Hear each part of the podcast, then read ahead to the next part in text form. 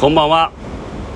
海外に住む経営者が世の中をつぶやく番組フルルム滞在記パーソナリティの古山です、えー今日もですね香港は、えー非常に湿気が高くて暑い状況が続いてます。まあそんな中でですねえっ、とまあ最近まあ、非常に面白い内容があったので、まあ、日本のコロナと、えー香港のコロナに対する、ねあのー政策と、まあ、あと、まあ、そこから見える、ねえー日本人と香港人の文化の違いというところについてねお話話させていただければと思います。まず最近大きなニュースになった香港の香港な香港で大きなニュースになった内容なんですけどあのワクチン今接種状況が、まあ、非常に芳しくなくてまあなんか、まあ、何人か死亡した人がいるとかとかで、まあ、ワクチンを打たないね、えーまあ、特に若者はワクチン打たない人が非常に多いんですけど、まあ、それに対してね今までこう、えー接種した人は、まあ、夜遅くまで、まあ、例えばバーとかに入れますよとかいうので、まあ、そういうので優遇処置をしてたんですけども、まあ、それでもなかなか接種回数が伸びないということで最近出たのが、えー接種した人、えー6月から9月抽選で、えーまあ、約1億5000万円ぐらいの家をプレゼントっていう形でね対応してました。でその後一昨日ですかね、えー発表されたのが、えーワクチン接種で抽選で、えー金300両。まあ、金金ですね、えー現物の金を300両プレゼントっていうことでね、まあ、非常にこうワクチンを打ったことに対しての、まあ、ボーナスというか、まあ、優遇措置がね非常に大きくなっていってます。で結構ね日本だと、まあ、考えられない発想なんですけど、まあ、日本だったらまあ今だと、まあ、ワクチン接種回数を見ても、まあ、回数で450万人ぐらいですか？6月8日時点で。なんで、まあ、回数といっても、まあまあ、これあの2回打ってる人もいるので、まあ、実際に打った人の人数ではないんですけど、まあ、アジア圏内とか、えー中東含めたアジア圏内で見たとしても、まあ、非常にですね、あのーまあ、下位の方にね位置づけられている状況ですね、まあ、アメリカがだ、まあ、ダントツ1位っていうことですけどももう桁数が、えー打ってる桁数が全然違うというところで、まあ、日本の方はね、あのーまあ、ワクチンに対してどういう認識を持っているのか分かんないんですけど、まあ、年齢制限とかもね、あの他の国に比べて非常に高くなったりして、高齢者を優先とかいう形で、えーちょっと逆の発想で動いているので、えー、なんとも言えませんが、えー香港にかこと香港に関して言うと、え最近までもともと16歳以上は打てるっていう形だったんですけども、今、12歳以上だったら誰でも打てますよっていうところで、えー予約を取れば、えーまあ接種可能というところで動いてます。ただ、それをやっても、えーなかなか今、1回目のワクチン接種終わったのが700万人約700万人の人口に対して100万人ぐらいというところで、まあ、7分の1が終わっている状況というところになってます、まあ、日本だと、まあ、もっと低いってことですよね。で多分まああの先にねワクチンを打った、えー国の情報から、まあ、非常に悪い情報が入ってそれに対して、まあまあ、ワクチンに対しての、まあ、拒絶感というかそういうのがあってなかなか打たないんだと思うんですけども、まあ、でも打たないとね、えー結局収まらないし防げないというところで、まあ、僕自身はもう1回目は接種が終わっているので、まあえ2回目の方も打っていこうかなと思ってます。で今話した内容のねあのワクチンに対する政府の、まあ、対策もそうなんですけども、まあ、実際に香港と日本で、えーまあ、営業の管理とか、まあ、会社の管理とかやらせてもらってて、まあ、従業員の管理において言えるのは、まあ、非常にね今回のその政府の対策も、まあ、香港人っていうのを、まあ、非常にこう分かりやすく表現している内容かなと思いました。で僕が、えー前の前職の会社で、えー香港の責任者として代表やらせてもらってた時に一番初めにちょっと違和感というかね、あのーすごいこう文化の違いを感じたのが、まあ、時間に対しての、ね、考え方なんですね。で大体ミーティングとか、えーその辺の、ね、あのところに出席するとき例えば業者間とか、まあ、他社の人とのやり取りにしても大体行っても、あのまあ、来てもらう形と行く形があるんですけど、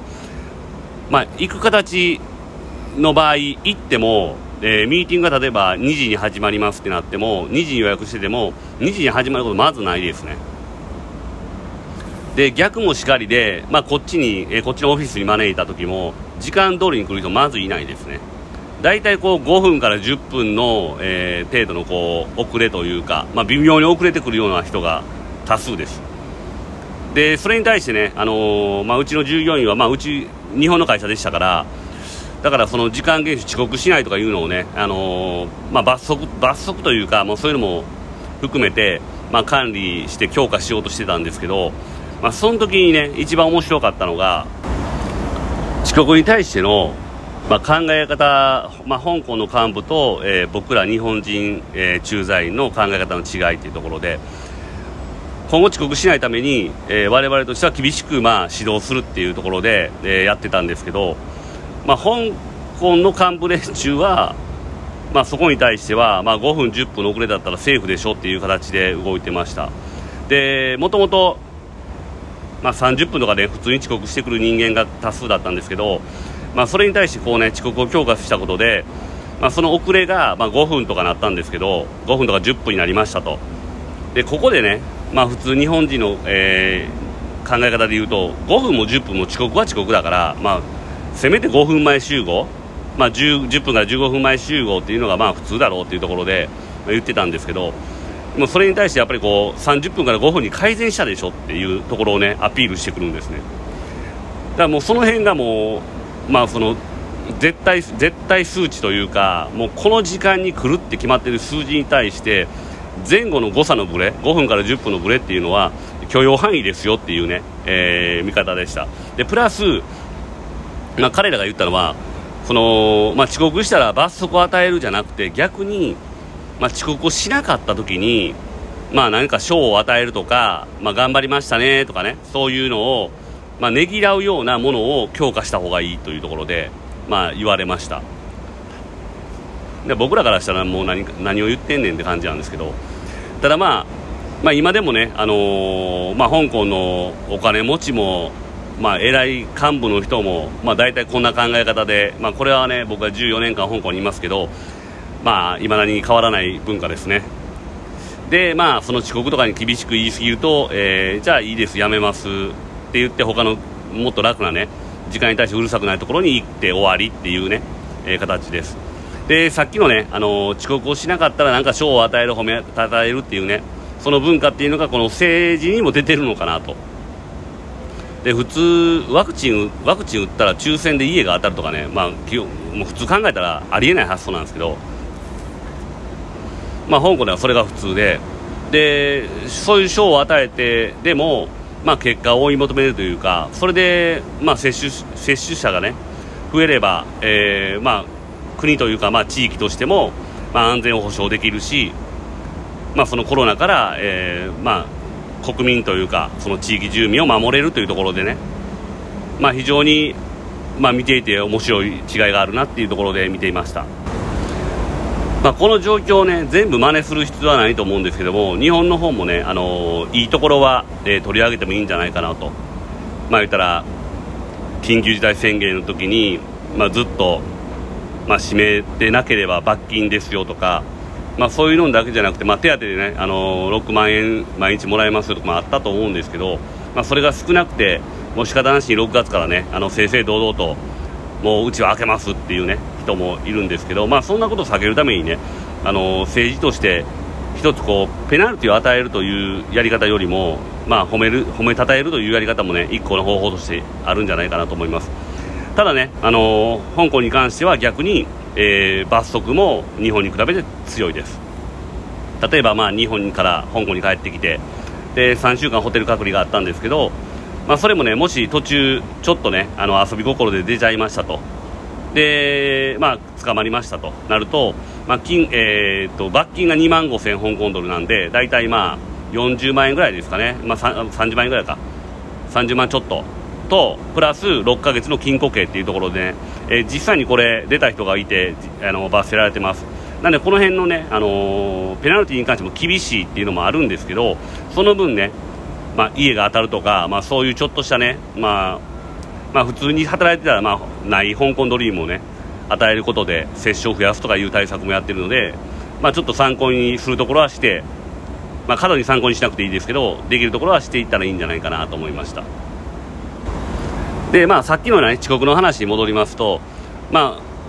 ああそんなにね30分で遅刻するやつねやめさせたらええやんってなるんですけどまあそれねあのやめさす方法もちゃんとあってまあ、香港でいうと、えーまあ、大体3回の警告っていうのがあって1回目がバーバル、まあ、口でお前遅刻しすぎだからもうこのままだったらだめだよっていうのが1回目。で2回目は書面での通知これワーニングレターって言うんですけど、まあ、警告書ですね。警告書あなた遅刻してるからこのままだったらやめさせますよっていうような、えー、警告書を出す。でそれがそれでも治らなくてもう1回出したらこれで、えー、退職さあの首切ることができます。でこれに関しては、まあ、法的にも認められるので、